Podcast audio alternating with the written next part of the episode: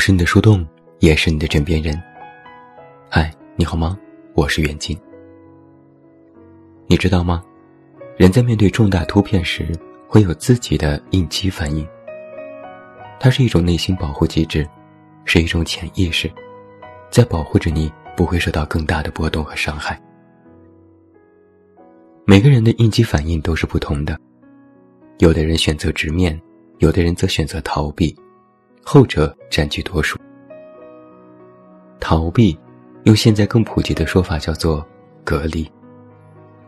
居家隔离保护身体健康，情感隔离保护心理健康。如果每天到处都在发生着不好的消息，那么就宁愿不看，眼不见心不烦。但它有一个副作用是，久而久之，会有另一种想法涌上心头。我是不是不正常？就像网络上大家都在关心疫情的进展，各种转发求助、奔走呼告、捐款捐物，而你待在家里什么都不做，连新闻都不看，最后就会情不自禁地问自己：我这样是不是太冷漠了？在我们现在这样一个特殊的时期，每个人都有自己的应对，而那些感觉沮丧和无力的时刻。因为无人分享，会变得更加隐晦。于是，我找了几个身边的朋友，问了问他们这段时间都在做什么，都在想什么。小红是我们这里一家烧伤医院的护士，在现在的新闻媒体报道中，医生这个形象被赋予了更多意义，是此刻一线的英雄。许多一线的医生们的确坚强勇敢，他们穿着的防护服像是战袍，他们就是此刻正能量的化身。但小红却说：“我很不喜欢把医生称为英雄，因为英雄是完美的，甚至被要求是完美的。英雄可以偶尔失败，但不可以脆弱。但小红却说自己最近格外脆弱，动不动就哭。”尤其是看到同行奋战在一线，和他同龄的小姑娘们剪掉了一头的长发，为了节约防护服，不能喝水吃饭，还要穿成人纸尿裤。面罩把脸勒出了深深的痕迹，长时间浸泡消毒水，双手过敏、红肿、蜕皮。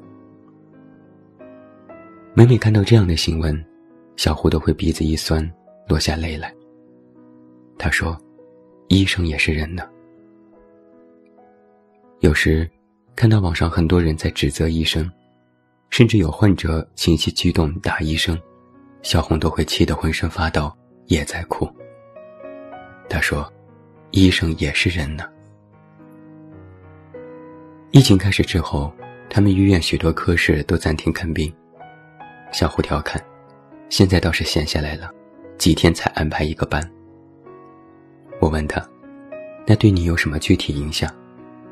小红说：“护士的工资是有绩效的，没病人住院，薪资就会少一些。”我问：“有多少？”他说：“一千多块吧。”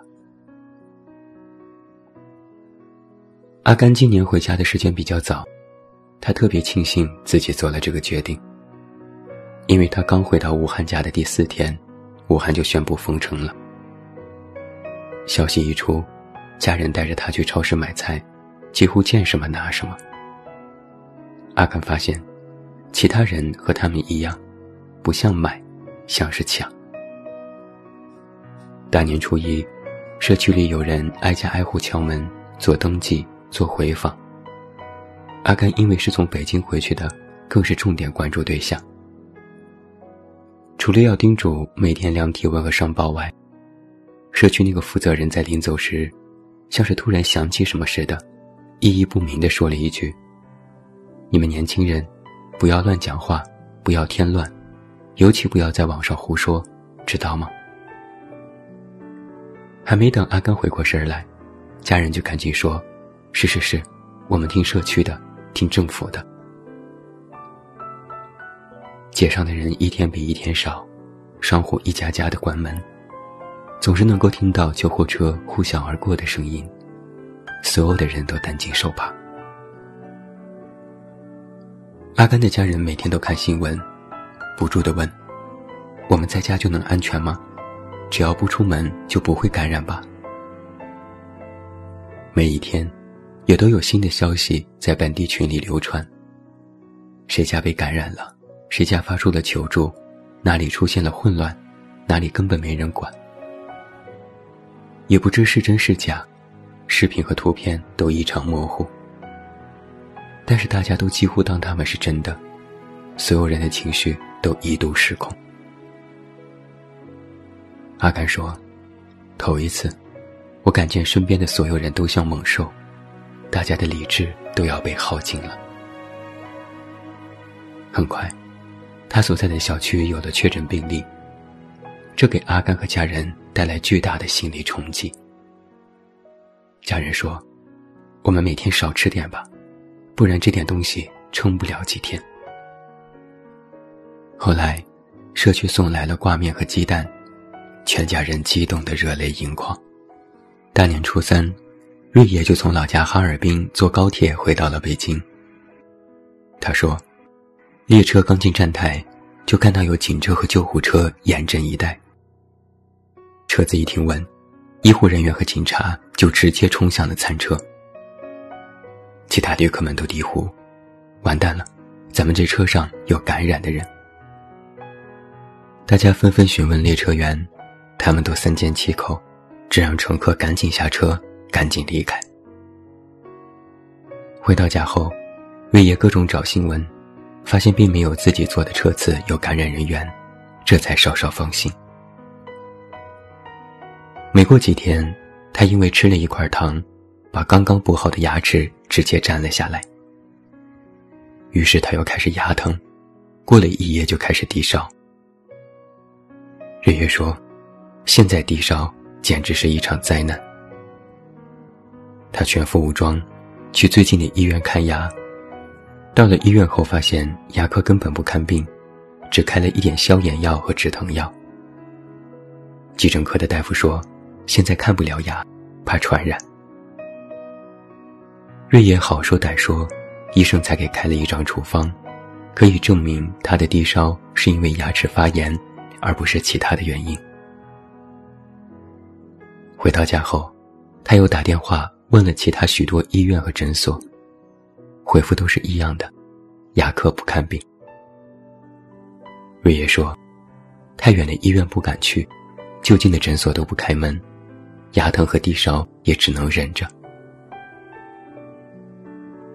一周之后，瑞野的牙依然疼，还在低烧，药物没有起到多大作用。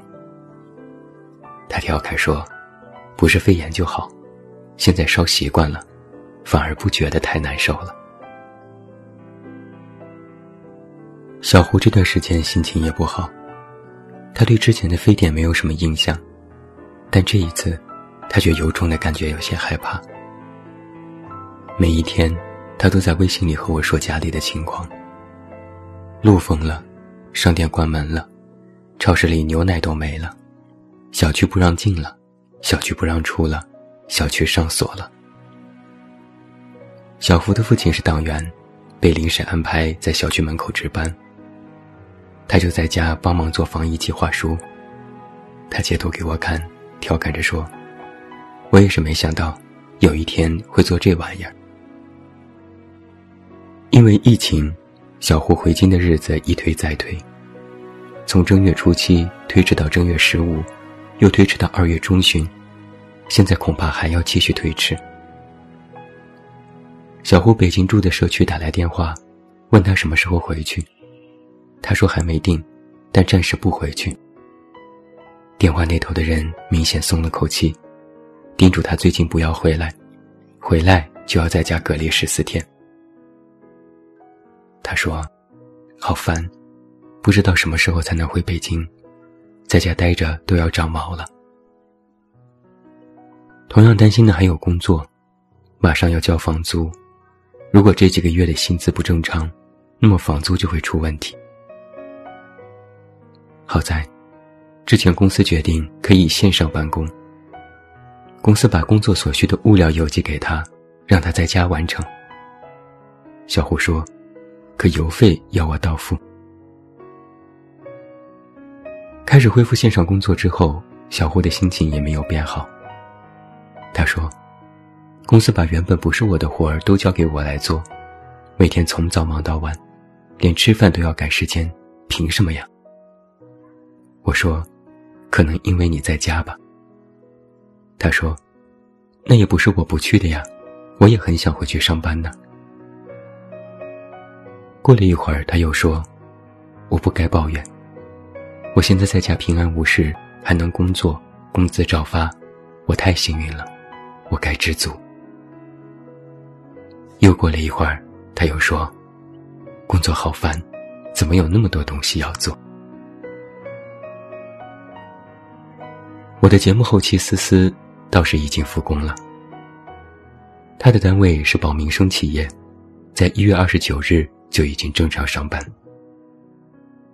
在他的朋友圈里，每天都会描绘自己上下班的过程。按照他的话来说，就像是打游击一样。最早是某些路设的路障，开车到那里才发现，然后就要绕路走。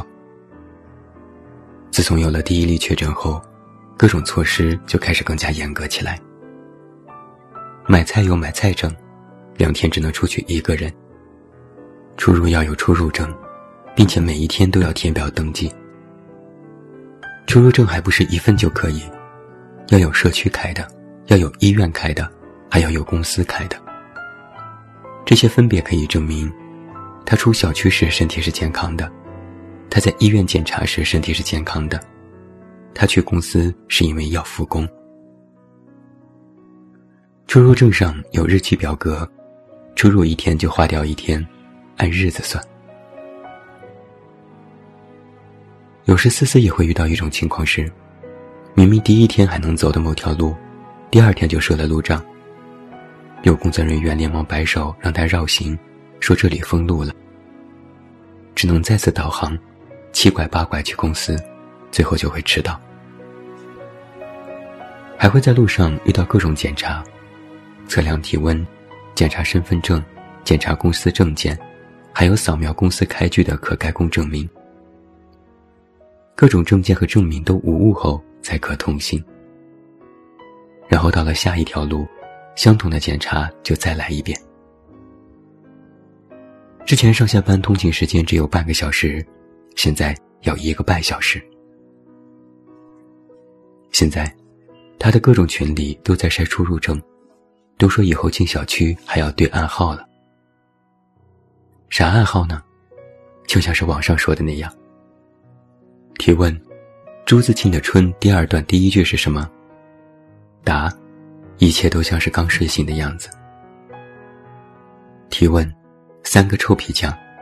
回答：臭味都一样。提问：有朋自远方来。回答：必诛之。还有的小区暗号每天都在变，以来监测进来的人是不是本小区的居民。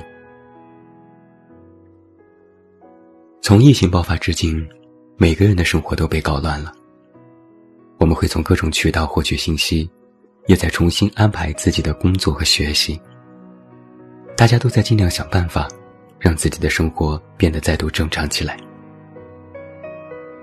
有时会莫名觉得有些伤感和孤独，但又想到还有更多人在挣扎，甚至是痛苦，又觉得此刻的情绪太不识大体。翻看朋友圈，看到许多人发的日常点滴，好像所有人都过得焦头烂额的。但也正是因为有了网络，才让我们的许多特殊时期的情绪有了一个排解的地方。每个人都有自己的现实，每个人也都有自己的无奈。见多了离别，见多了黑暗，最后留给我们的还有什么呢？可能就是尽全力让自己活得不那么难吧。平凡的你我，要度过这样艰辛的时刻，光靠几句口号和加油恐怕是不行的。别人的事情再苦再难，可能也不会让你深切的感同身受。但自己的生活稍微有一点波动，就会让你难以承受。所以，用尽全力去好好照顾自己吧。今天在喜马拉雅，我看到有一位听友给我留言说：“远近，你说这次肺炎过得去吗？怎么办？心里好像有个无底洞。我不怕死，只想家人健康平安度过。”神明，让我们都平安度过吧。我想说，会过去的，一切都会过去的。哪怕神明不会保佑我们，但我们还有自己。人间的事，只要生机不灭，即使遭受天灾人祸，暂被阻抑，终有抬头的日子。我坚信，会有那么一天。我是你的树洞，也是你的枕边人。关注公众微信，这么远那么近，找到我。我是袁静，晚安。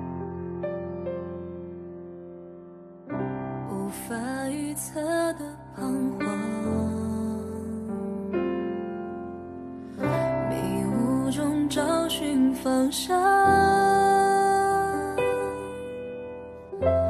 划破阴霾的阳光，前。行路上是你点燃了希望，笑颜上